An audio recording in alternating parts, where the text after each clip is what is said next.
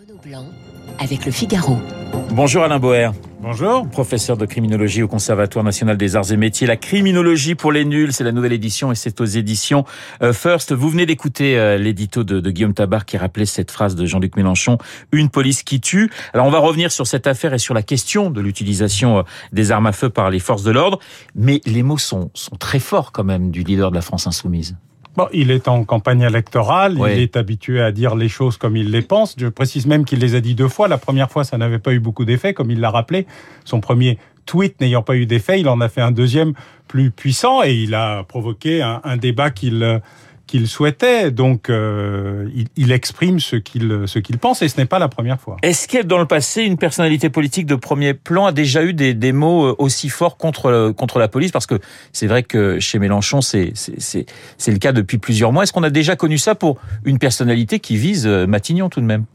On est un peu amnésique, mais la police a été très souvent mise en cause pour ses activités anti-ouvrières en, 1904, en 1934. Je vous pose la question parce que vous, vous avez de la mémoire. Oui, pour oui, ça. pour ses activités anti-ouvrières. Les ligues, en 1934, mettaient en cause la police pour avoir empêché le renversement du gouvernement républicain. Donc, dès qu'il y a un mouvement social violent et une réponse à la hauteur de cette violence, même au-delà de la hauteur de cette violence, parce que la proportionnalité est le problème euh, de la relation entre la police et, et les citoyens euh, en général, et dans ce pays en particulier, mais pas seulement, il y a euh, parfois des mises en cause extrêmement, euh, extrêmement violentes. Vous voyez, euh, il y a eu dans les primaires américaines hier, euh, le, le procureur euh, démocrate le plus euh, souple, le plus ouvert, le plus anti-police, entre guillemets, a été sévèrement battu dans une primaire démocrate à San Francisco, ville la plus démocrate, parce qu'il y a une vague de violence. Oui. Donc euh, il faut bien prendre en compte que cette problématique de crispation politique sur la question de la violence dans la gestion euh, des foules ou des individus est un élément récurrent. Nous sommes juste un peu amnésiques. Alors, vous parlez des, des États-Unis. C'est vrai que certaines personnes assez proches de Mélenchon estiment que la police française dérive sur ce qu'est aujourd'hui la police américaine. Oui, je- je- j'entends ça depuis à peu près euh, 40 ans. Donc, oui, euh, donc rien de nouveau Euh, pour rien vous, de nouveau, non, quand je moi, moi, je regarde les choses euh, comme si j'étais sur une scène de crime dans une logique de police technique et scientifique. C'est bon. On fait une autopsie, on regarde ce qui s'est passé, on donne des faits. Ensuite, chacun fait euh, du commentaire politique. Et mon rôle, à moi, c'est pas commentateur des commentaires des autres. Donc, je regarde ce qui se passe. Ce qui se passe, c'est que selon les observateurs les plus critiques envers la police, l'Observatoire des violences policières, la Ligue des droits de l'homme, euh, l'Association des chrétiens pour l'abolition de la torture, il y a en moyenne entre 4 et 5 euh, graves bavures. Je ne dis en général pas ce mot parce que la mort d'un homme ou d'une femme n'est pas une tâche sur un buvard. Graves exactions policières, deux policiers, Oui. euh, tous les ans depuis 10 ans, 20 ans, 30 ans. On est à peu près dans une logique simple et en contrepartie, il y a 10 à 15 fois plus de règlements de compte entre criminels ou de victimes de criminels, qu'il s'agisse de balles perdues de leur propre règlement de compte ou euh, de situations où euh, quelqu'un est euh, mal placé euh, dans une dans un conflit entre criminels. Donc il faut aussi relativiser les choses, mais ça ne se justifie pas pour autant. Donc on est sur une situation qui est grave, mais qui est à peu près 100 fois ou 1000 fois moins grave que l'accumulation des phénomènes de tir euh, aux États-Unis et surtout de, de tirs euh, très orientés du point de vue de ce qu'on appelle la race aux États-Unis, c'est-à-dire le fait qu'il s'agit la plupart des victimes en général sont, euh, plutôt issues des minorités. Ouais. Ouais. Alain Boer, 9 balles tirées samedi par des policiers dans le 18e arrondissement, une voiture qui refuse d'obtempérer, 9 balles tirées, un mort, un blessé grave. Est-ce que les policiers font davantage usage de leurs armes que dans le passé? Est-ce que statistiquement, on le constate depuis notamment février 2017 On va revenir sur la modification, j'allais dire, de l'usage de, de, de l'arme à feu. Est-ce que Alors, est-ce qu'on tire un petit peu plus, voire plus, voire beaucoup plus du côté des policiers? Comme vous le savez, j'ai beaucoup étudié les statistiques de la criminalité, qui étaient partielles, parcellaires et partiales. C'est encore pire pour, pour les statistiques de l'action des services de police. Ouais. Pierre Jox avait eu euh, la bonne idée de créer euh, une commission nationale de déontologie qui commençait à recenser des mises en cause de l'action des policiers, au sens général, l'ensemble des violences dans la relation avec les policiers, et toutes, toutes certaines étaient légitimes, d'autres ne l'étaient pas. Euh, ensuite, le défenseur des droits fait le même travail. On est passé d'une centaine par an à 1500. C'est vous dire l'ambiance générale.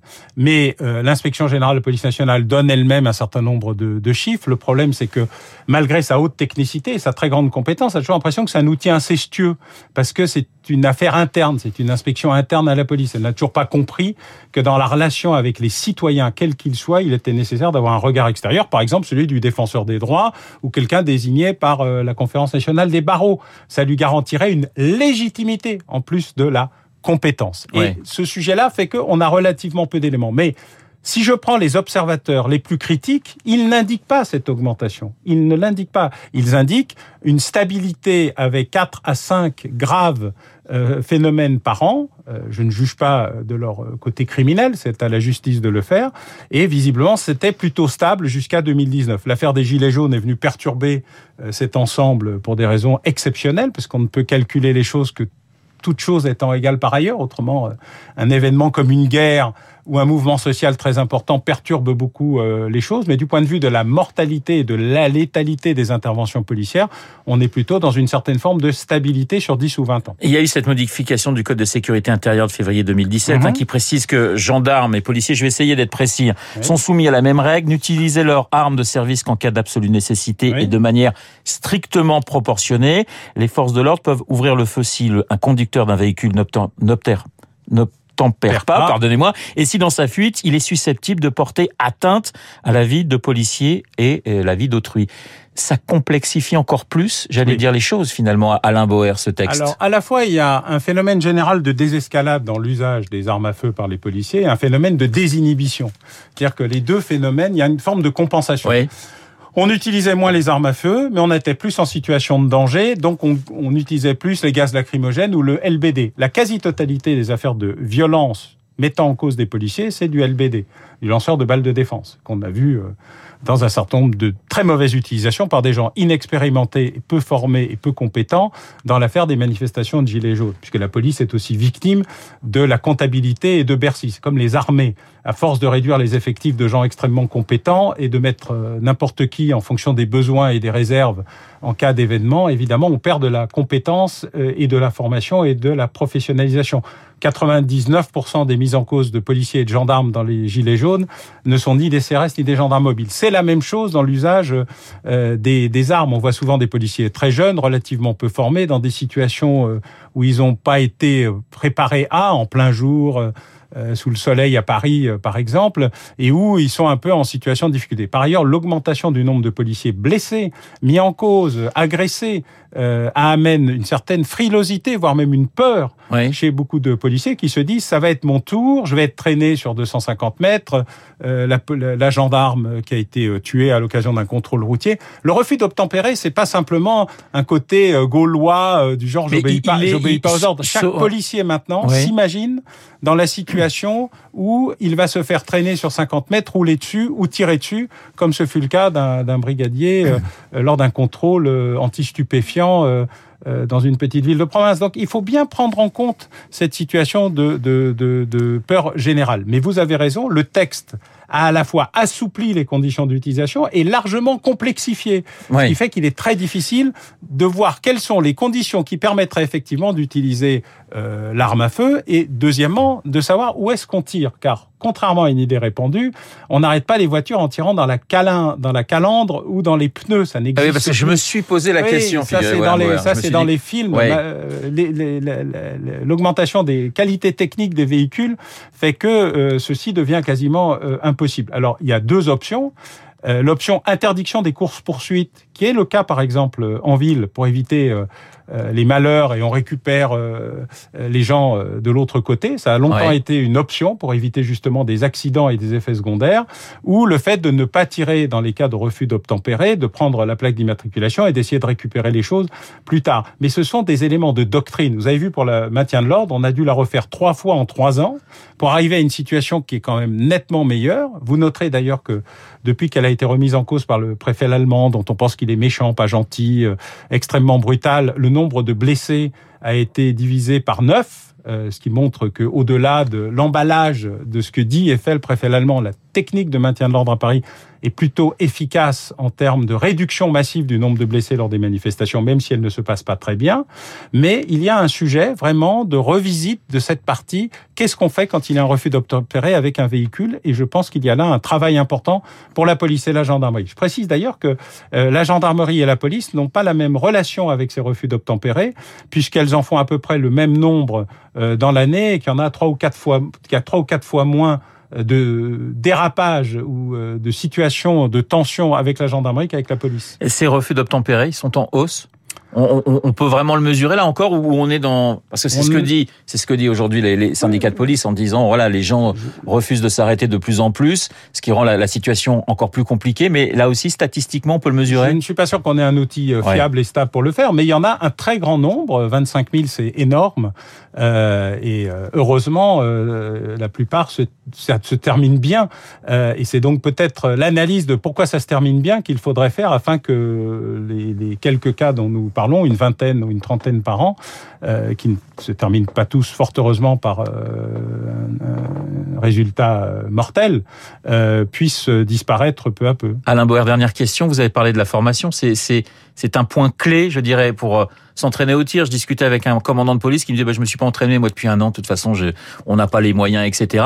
Donc, est-ce qu'il y a vraiment un, point essentiel à soulever sur la formation des policiers d'une manière générale et sur, eh bien, sur la formation sur le tir? Bon, il faut réinvestir dans la formation des policiers. Paradoxalement, la gendarmerie a beaucoup plus investi euh, et beaucoup plus volontaire dans la formation de ses agents, de ses sous-officiers, de ses cadres, euh, de la logique euh, selon laquelle la formation est un investissement pour la qualité du service public et pour l'avenir, que la police, malgré la bonne volonté de ses directeurs généraux. Mais il y a une difficulté dans euh, le fait que ça transite dans le système. Les policiers doivent être mieux formés.